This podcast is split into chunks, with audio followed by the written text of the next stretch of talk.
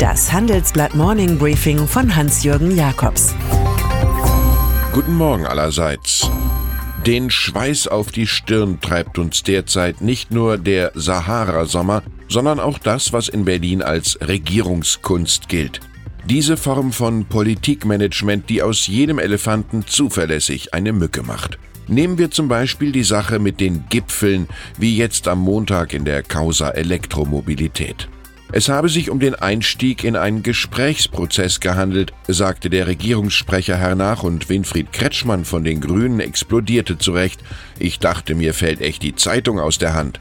Baden-Württembergs Landesvater lehnt einen solchen Gipfel, bei dem nichts rauskommt, ab und will nun die Ministerpräsidenten aller Autoländer mobilisieren. Es ist, als habe Deutschlands Autopolitik für sich ein strenges Tempolimit eingeführt. Wie die E-Auto-Wende gelingen kann, darüber will ich am nächsten Dienstag mit Experten von E.ON, Aral und Ionity reden.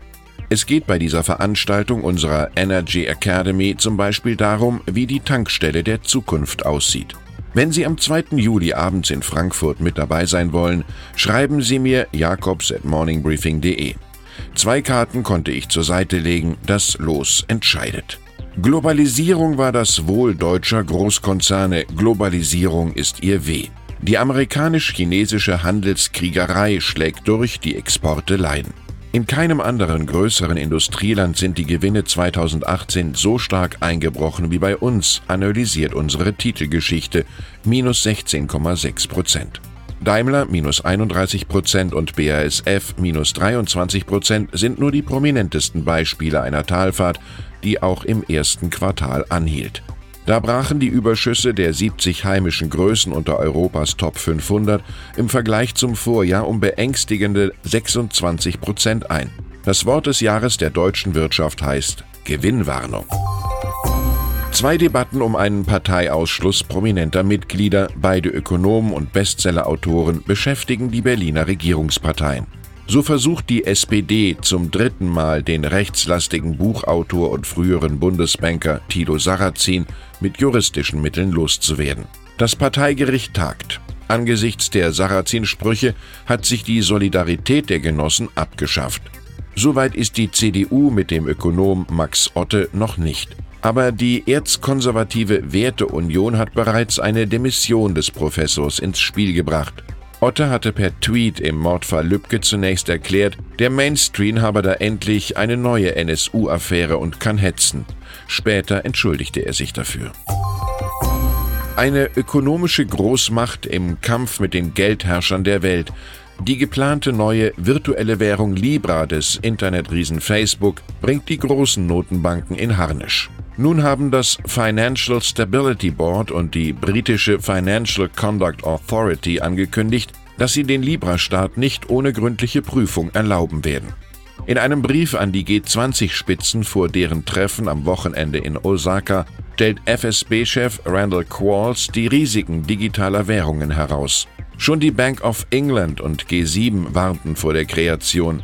Facebook-Gründer Mark Zuckerberg arbeitet bei seinem Weltumsturzprojekt mit Akteuren wie Uber, Lyft und Mastercard zusammen, von denen jeder mindestens 10 Millionen Dollar investiert. Zur Einstimmung auf G20 in Osaka möchte ich Ihnen ein Interview empfehlen, das mein Kollege Thorsten Rieke mit dem Globalisierungsautor Dani Rodrik 61 geführt hat. Die Weltwirtschaft muss wieder den Menschen dienen und nicht umgekehrt, deklamiert der Harvard-Professor. Sie habe ihren Anker verloren, da wir Ziele wie Vollbeschäftigung oder gerechte Einkommensverteilung immer stärker den Bedürfnissen der Investoren untergeordnet hätten. Internationale Regeln, findet Roderick, müssten wieder so flexibel werden, dass einzelne Länder ihre wirtschaftlichen und sozialen Ziele verfolgen könnten. Zu den neuen Lebensmitteln der Eitelkeitsindustrie gehört Botox, das Nervengift, das Falten glättet. Der Produzent dieser Schönheitsware Allergan aus Irland erlebt an der Börse eine eindrucksvolle Kurssteigerung von 27 Prozent. Der Konzern AbbVie leistet sich die Botox-Bude jetzt für 63 Milliarden Dollar. Der Käufer will mit dem Deal schließlich seine Abhängigkeit vom Rheumamittel Humira mildern, dessen Patentschutz in der EU schon ausgelaufen ist. Das fanden die Börsianer deutlich weniger sexy. Der Kurs brach hier um 15 Prozent ein. Was Eitelkeit angeht, hat François Sagan im Übrigen den Maßstab gesetzt. Eine eitle Frau braucht einen Spiegel, ein eitler Mann ist sein eigener Spiegel. Und dann ist da noch Jens Erhard, 77, Grand Seigneur unter Deutschlands Vermögensverwaltern und Pionier des Fondssparens, der den 50. Geburtstag seiner Firma feiert. Der einstige Aktienanalyst denkt nicht ans Aufhören und auch nicht an Computer, die über Geldanlage entscheiden.